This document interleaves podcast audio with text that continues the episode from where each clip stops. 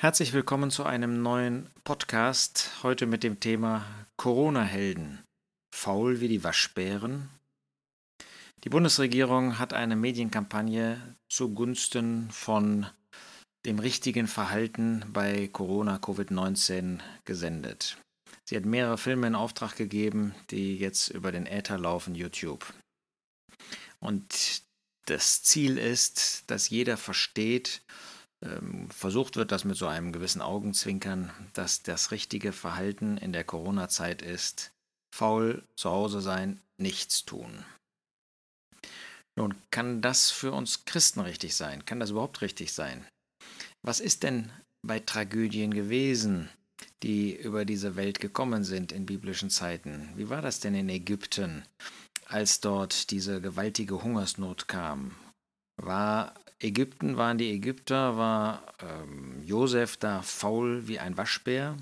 Das Gegenteil finden wir. Er war fleißig ähm, und hat unentwegt gearbeitet und dafür gesorgt, dass das Land wieder auf die Beine kommt.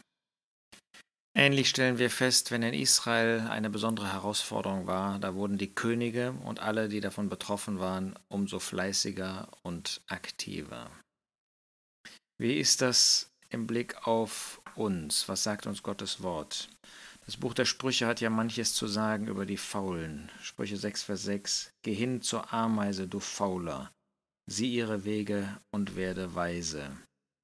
In dem gleichen Kapitel in Vers 9 heißt es dann, Bis wann willst du liegen, du Fauler? Wann willst du von deinem Schlaf aufstehen? Ein wenig Schlaf, ein wenig Schlummer, ein wenig Hände falten, um auszuruhen, und deine Armut wird kommen wie ein Draufgänger und deine Not wie ein gewappneter Mann. Nun kann man natürlich sagen, dass das nicht so ganz ernst gemeint ist. Aber es ist eben doch ernst gemeint, diese Kampagne, dass wir zu Hause bleiben sollen, keine Kontakte. Ja, und es wird dann mit einem faulen Hintern im Bett auch argumentiert. Ist das wirklich die Vorgehensweise? Es ist hochinteressant, dass Salomo noch etwas anderes im Blick auf den Faulen sagt. In Kapitel 22, Sprüche 22 heißt es in Vers 13, Der Faule spricht, ein Löwe ist draußen, ich könnte mitten auf den Straßen ermordet werden. Die Angst vor einer scheinbaren Gefahr, ähm, davon spricht äh, Salomo an dieser Stelle und dass das den Faulen noch weiter ähm, animiert, nichts zu tun, sondern zu Hause zu bleiben, das als Entschuldigung gelten zu lassen. Ähnlich in Kapitel 26, Vers 13. Der Faule spricht, der Brüller ist auf dem Weg, ein Löwe inmitten der Straßen, und er macht Panik und Angst. In Vers 16 des gleichen Kapitels, der Faule ist weiser in seinen Augen als sieben, die verständig antworten.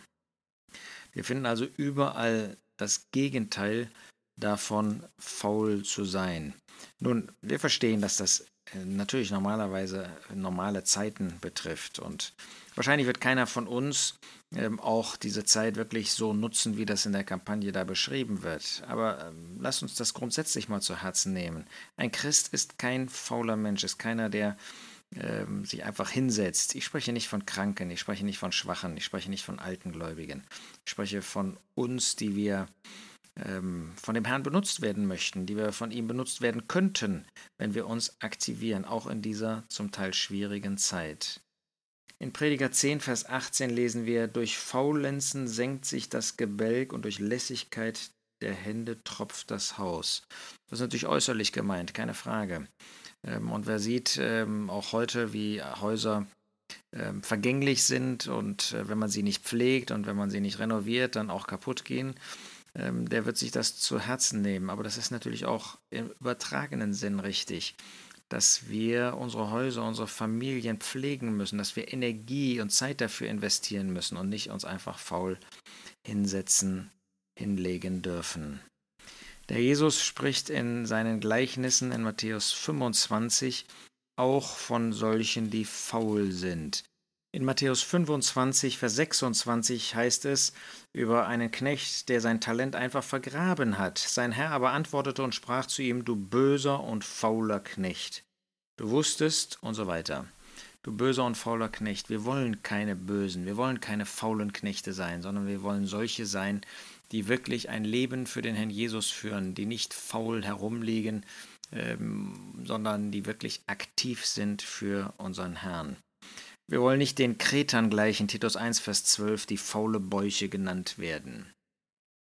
Wenn wir das mal auf die aktuelle Zeit beziehen, auch jetzt in dem Lockdown Light, wie das so genannt wird, ähm, rückblickend auf den Lockdown 1 und jetzt ähm, auf den Lockdown 2, was haben wir denn für Möglichkeiten jetzt mal in geistlicher Hinsicht, in, äh, was unsere Häuser, was unsere Arbeit und so weiter betrifft, äh, sind wir natürlich aufgerufen zu handeln. Aber äh, was jetzt auch die, die ähm, geistliche Arbeit betrifft, wir können das Evangelium weitersagen. Wir können immer noch ähm, Traktate, Flyer verteilen, jetzt Kalender verteilen. Wir können in Häuser ähm, Flyer einwerfen. Wir können, äh, wie diese Arbeit von Seelenretter, ähm, als Videoplattform können wir die gute Botschaft weitergeben und äh, wir können das nur unterstützen, wo diese Arbeit geschieht. Natürlich wollen wir das in Weisheit tun, wollen nicht penetrant aufdringlich werden in einer falschen Weise. Da muss man ja auch mit seinen Statusmeldungen und so weiter aufpassen. Aber äh, es ist eine Möglichkeit, die gute Botschaft weiterzugeben. Wir wissen nicht, ob die Menschen wirklich empfänglich sind. Ähm, in der Masse sind sie es auch weiterhin nicht, weil der Teufel sie mit bösen Dingen äh, gefangen nimmt.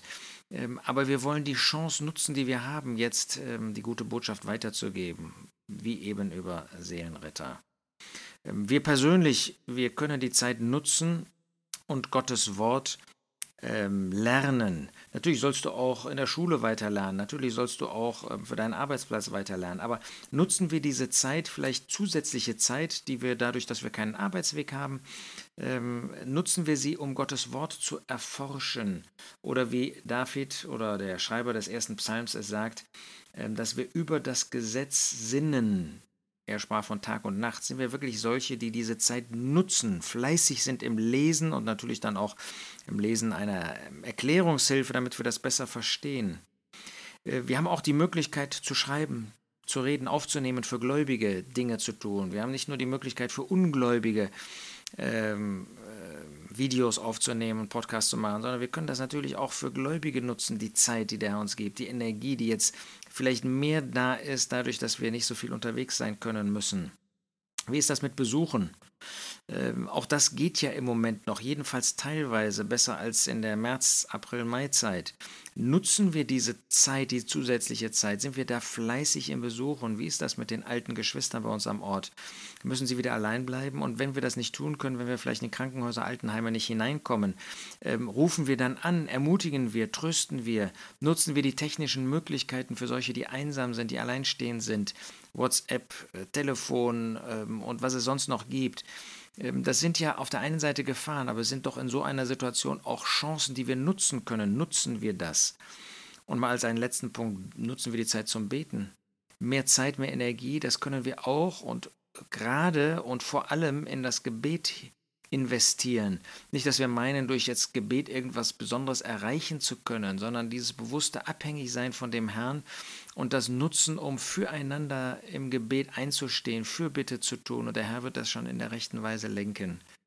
Also wir wollen unter keinen Umständen faul sein wie die Waschbären, sondern wir wollen fleißig sein wie die Ameise, wollen das nutzen, was der Herr uns an Fähigkeiten, an Möglichkeiten, an Zeit, an Energie gegeben hat, an Weitsicht vielleicht, und wollen die Gaben einsetzen zum Wohl der Ungläubigen, damit sie sich bekehren, zum Wohl der Gläubigen, dass sie ermutigt werden, dass sie Hilfe bekommen. Lasst uns nicht wie die Waschbären herumsitzen. Ich weiß gar nicht, ob das bei Waschbären so ist, aber ist auch egal. Sondern lasst uns fleißige Gläubige sein, zur Ehre des Herrn, zum Nutzen von Menschen.